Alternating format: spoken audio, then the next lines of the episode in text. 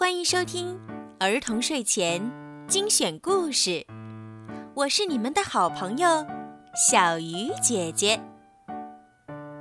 今天，小鱼姐姐要为你们讲什么好听的故事呢？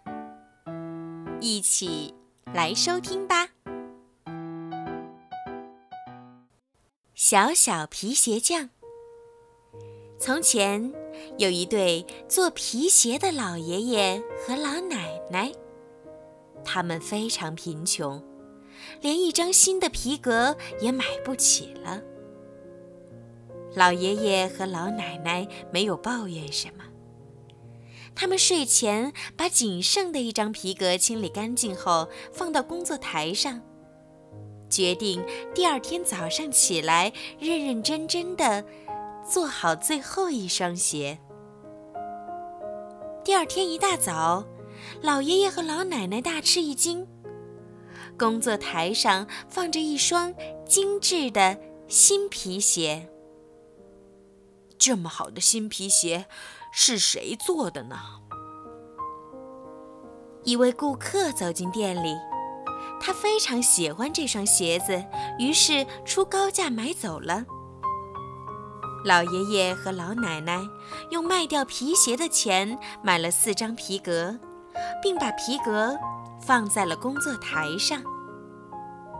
没想到第二天早上醒来一看，四张皮革又变成了四双漂亮的新鞋。顾客们来到店里。又把漂亮的新鞋买走了。舒适的运动鞋，结实的靴子，精致的尖头靴，优雅的高跟鞋。就这样，一天又一天，只要晚上把皮革放在工作台上，第二天就会有很漂亮的新鞋出现。老爷爷和老奶奶的日子过得越来越好了。快到圣诞节的一天晚上，老爷爷对老奶奶说：“我们今天晚上不睡觉，看看到底是谁在帮助我们，好不好？”老奶奶说：“好啊，我们要好好感谢帮助我们的人。”这天夜里。老爷爷和老奶奶躲在房间的角落里。到了半夜，他们发现两个光着身子的小精灵飞到工作台上，认真地做着皮鞋。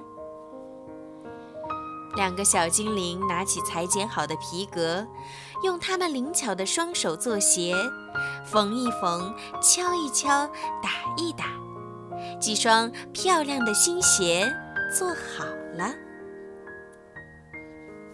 老爷爷和老奶奶非常感动，他们决定送两个小精灵一份礼物。送什么好呢？对了，为他们做点儿衣服和鞋子吧。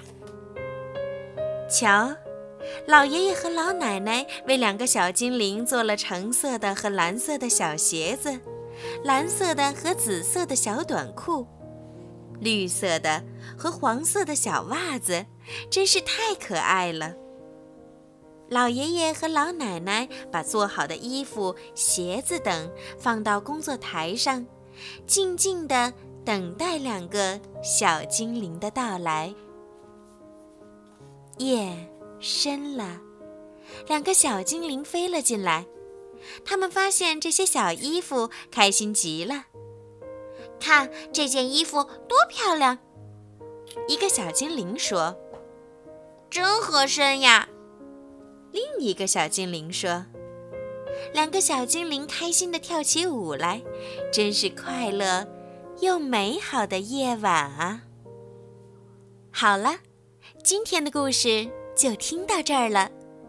如果你们喜欢听小鱼姐姐的故事，记得帮小鱼姐姐点赞。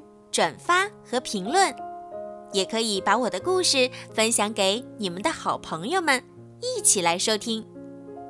如果你们想听到属于你们自己的专属故事，可以让爸爸妈妈加小鱼姐姐的私人微信，全拼猫小鱼，数字九九来为你们点播。好了，时候不早了，宝贝们，晚安。